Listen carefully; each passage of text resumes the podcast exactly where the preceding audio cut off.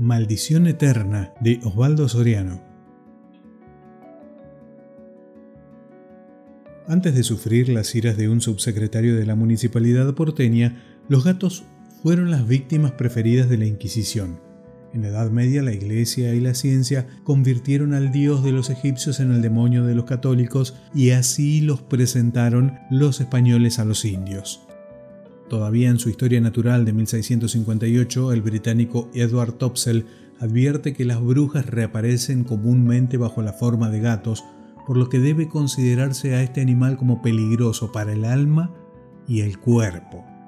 La iglesia mandaba quemarlos en las grandes fogatas de San Juan y en los maullidos de horror creía escuchar la voz atormentada del príncipe de las tinieblas. La peste arrasaba poblaciones enteras, pero a los curas no se les había ocurrido vincular la desaparición de los gatos con las terribles fiebres que diezmaron a Europa.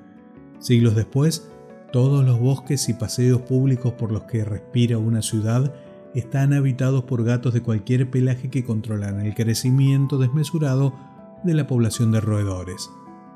En Roma, la municipalidad alimenta a los que viven en las ruinas y los monumentos más preciados por la humanidad. A nadie se le ocurriría echarlos del Partenón o de las islas griegas.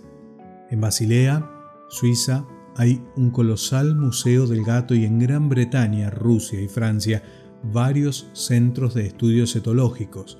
Tenía que ser un genio argentino el que tomara la decisión de eliminar a los gatos de los paseos públicos.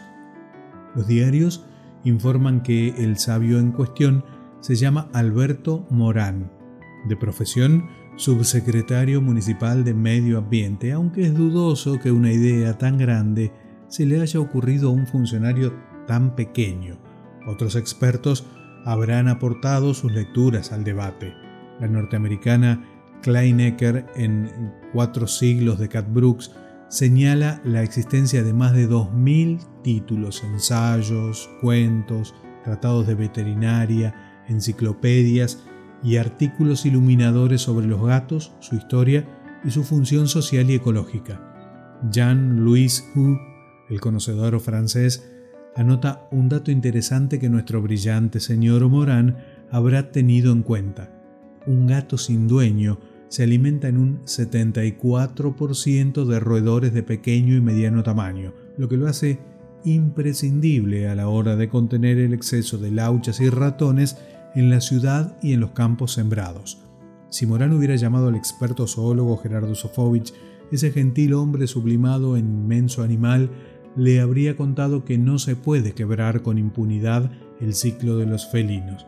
Le habría informado que la etóloga italiana Eugenia Natoli, después de tres años de estudio en los jardines de Belvedere Tarpeo en Roma, concluye que esos individualistas imposibles de someter han evolucionado con la ciudad moderna y viven en grupos sociales.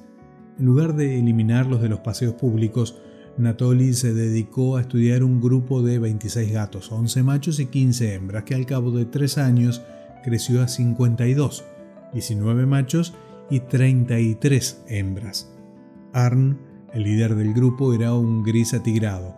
En Italia, a este tipo de gato lo llaman soriano, y tenía un adversario del mismo color al que derrotaba cada día en un ritual de combate a primera sangre. Una parodia, tal vez destinada a afirmar el rol de jefe, Arn tenía prioridad en la elección de la comida y de las hembras, pero también la responsabilidad de conducir la defensa del territorio contra los intrusos. Más sorprendente aún, las gatas madres se habían organizado de manera que amamantaban sin hacer distinción entre crías propias y ajenas. Los pequeños del jardín Belvedere Tarpeo permanecían mucho más tiempo junto a sus madres en comparación con los domiciliarios y como bien sabrán los estudiosos municipales, primero partían los machos a la aventura de la vida y mucho más tarde las hembras, para impedir el riesgo de inbreeding, es decir, el acoplamiento entre consanguíneos. En grupo, los gatos evitan el incesto. En grupo viven mejor y más tiempo. Fascinante descubrimiento que el señor Morán y sus expertos no habrán advertido. Tal vez el tema no tenga mayor importancia para los seres humanos, pero muestra al menos que si bien los gatos viven en un solo mundo que es el suyo propio, los funcionarios de medio ambiente de la comuna habitan un permanente cuarto mundo mental.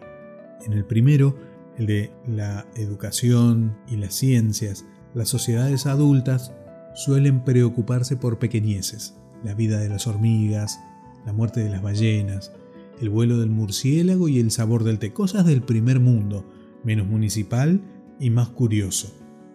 Cuenta Eugenia Anatoli, en la ciudad la casa es limitada y los gatos dependen cada vez más de la ayuda del hombre. La investigadora trabaja ahora en la observación comparativa de los gatos salvajes en los bosques de Catania. Pero, ¿por qué ofender a los editores y defender a los gatos?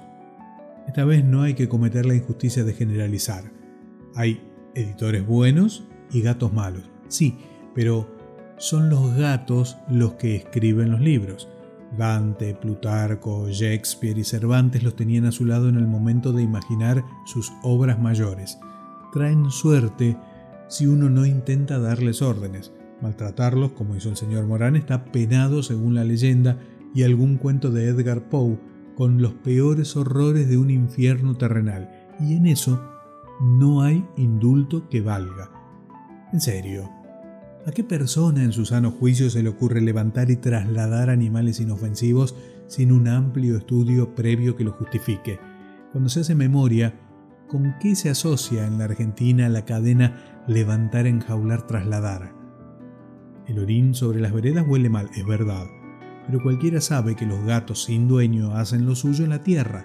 Para alejarlos de una zona prohibida, basta rociar con jugo de cebolla cruda o con vinagre puro. Echar a los gatos de la ciudad es como echar a las víboras de la selva. El equilibrio natural se rompe y empiezan las desgracias. Hasta la insólita llegada del gato a la comunidad de los hombres hace solo 5.000 años, había que recurrir a todas las estratagemas para mantener a raya las ratas. Envenenaban los alimentos, mordían a los bebés en la cuna y en invierno hasta se animaban a cobijarse entre las frazadas. Cuando los egipcios lo adoptaron y lo convirtieron en un dios, no sabían que el gato, aún mientras duerme, mantiene bajo control un espacio de 25 metros alrededor de sus antenas.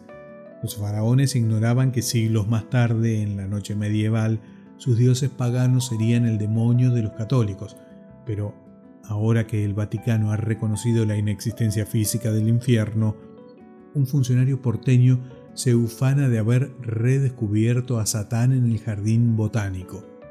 Baudelaire amaba a los gatos tanto como su amigo Edgar Allan Poe y los dos descendieron alguna vez a las más inmensas tinieblas. El poeta francés exaltó a los gatos y ahora está en el cielo, que tampoco existe, o en la más palpable luna, que es el mítico lugar de los meninos.